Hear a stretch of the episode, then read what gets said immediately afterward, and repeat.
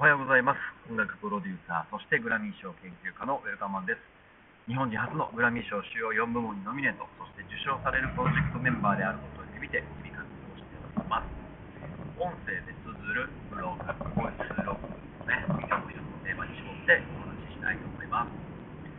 えー、前回に引き続き、えー、地の時代から風の時代にっていうね、まあ、いわゆる聖術ですが、星のね、占いというか、それもありますし、えー、いわゆるコロナ、えー、時代が大きく DX、デジタルトランスフォーションを起こすということだったり、まあ、ニューノーマルという言葉だったりね、えー、とにかく時代が大きく変わるのは間違いない。これは星、あの先生、えー、星占いだろうが、何占いであろうが、まあ、事実、現実的に起こっていることなんですね。あのいい意味で影響されながら、えー、この時代の流れを読み取りつつ、えー、進化していくということで、えー、今日もこのテーマを一つ絞ってなんか僕なりの意見はここで、え言葉で残しておきたいなと思います、えこれから今までの時代はこれ今日のテーマなんですが今までの時代は自力で達成する時代でした、えこれからの時代は協力しけ合う時代に突入するということですね。これあのいろんなシチュエーションが考えられるんですが、えーと、一番こう分かりやすいイメージ僕が思っているイメージは、えーと、都会のね、えー、隣のマンション誰が住んでるか分からないというねあの当たり前の、えー、この人と人との距離感が交わらないものからまあ、いわゆる田舎で住んでいる時にねお隣さんから、えーと、美味しい野菜をいただいてブツブツ交換したりだとか、えー、例えば子供の面倒を、えー、向かいのおばあちゃんが見てくれたとかねそういうこう田舎であるコミュニティの時代に突入するというのが一番分かりやすいのかなと思います。はいまあ、自力達成っていうのも例えば今ので言う隣で誰が住んでるかわからないマンションでもしすごい腹痛が来たり怪我をしてしまった場合は隣の人でピンポンじゃなくて救急車呼びますよね。はい。何かあっても調べますよね。自分で調べて行動しますよね。そういうことではなくお隣さんに助けを求めるようなまあすごくそういうコミュニティだったりとか、えーと、ともしくは人生相談なんかもねお隣さんにしちゃうっていうか生活が苦しいので助けてくれみたいな、まあ、お金のことではなくね精神的な部分とか肉体的な部分とかも踏まえて、えー、協力し助け合う時代になるのかなというふうに思います。これは言葉として僕もそう思います。皆さんもそう思うと思います。ただ2つ僕これ注意しておかないといけないなっていうか2つ気になっていることがあってえー、っと言葉でね、これ表現するの難しいけど、えー、まず、あの、一つは、えー、勘違いしてはいけないなと思っているのは、えー、今から例えばね、僕僕とか、まあ、例えば20代の皆さんとか30代の皆さんが今から急にね、田舎のどこぞかわからない町に引っ越して、コミュニティができるかも、周りにはおじいちゃんおばあちゃんばっかりがいてる。田舎、え過疎化が進んだ田舎町に例えば引っ越ししたからといってこの自力で達成から協力し助け合うっていうこのキーワードに当てはまらないんですよ。絶対。これなぜかというとそこのしきたりとか例えばおじいちゃんおばあちゃんが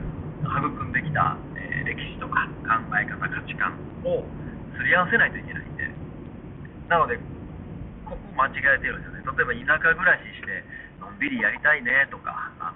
ああいう田舎であったあったかいコミュニティにもう一度触れたいねって言っても触れれないです。その文化価値観その人たちの思いみたいなものに寄り添うまでに非常に時間かかるしそう簡単に寄り添えないのでね。はい。なので、えーと、協力し助け合うっていうのは新しい価値観を持った人たちが新しい価値観を認め合いつつ協力し助け合う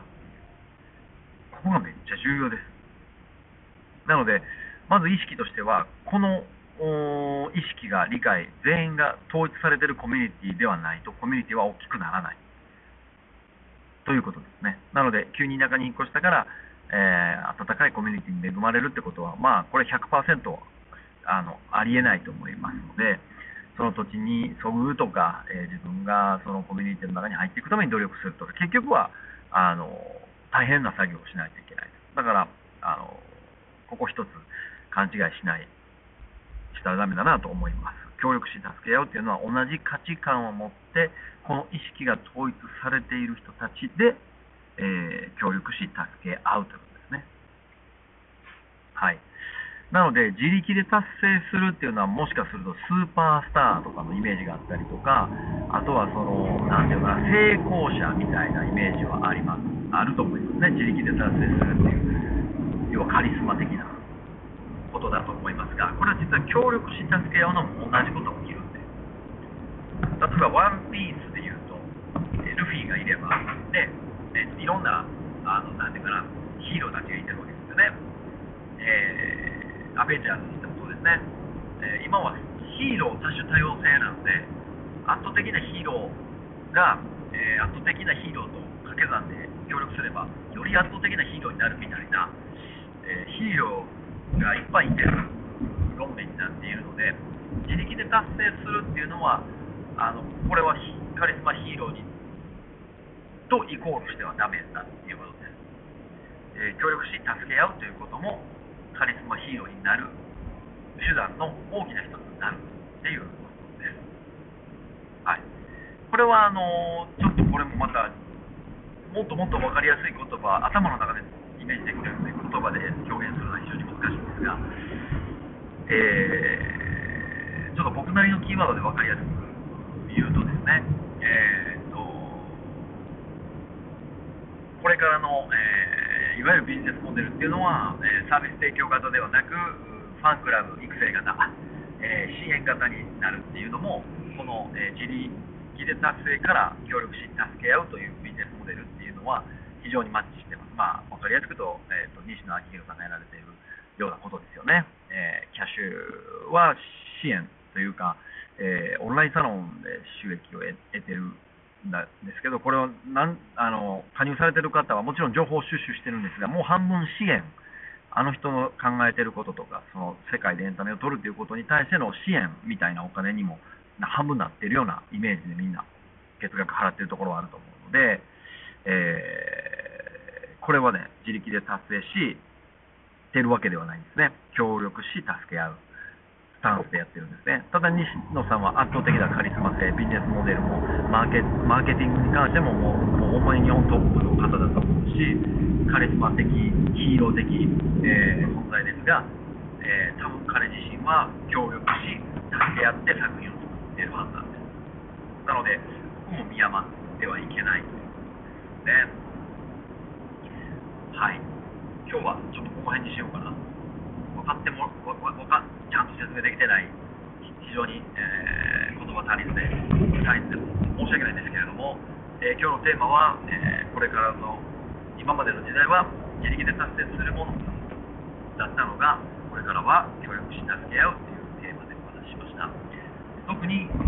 間違えてはいけない、え2つのテーマ、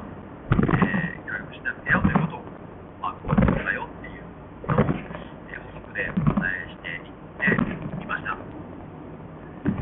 このシリーズはあのすごく好きですし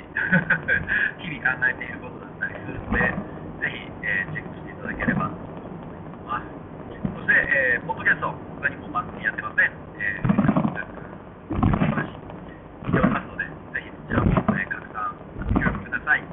継続していくにはどうしてもやっぱりある程度の認知度を上げていかないとモチベーションも上がらないですし、えー、決して、えー僕が発信している情報はしょうもないものではないな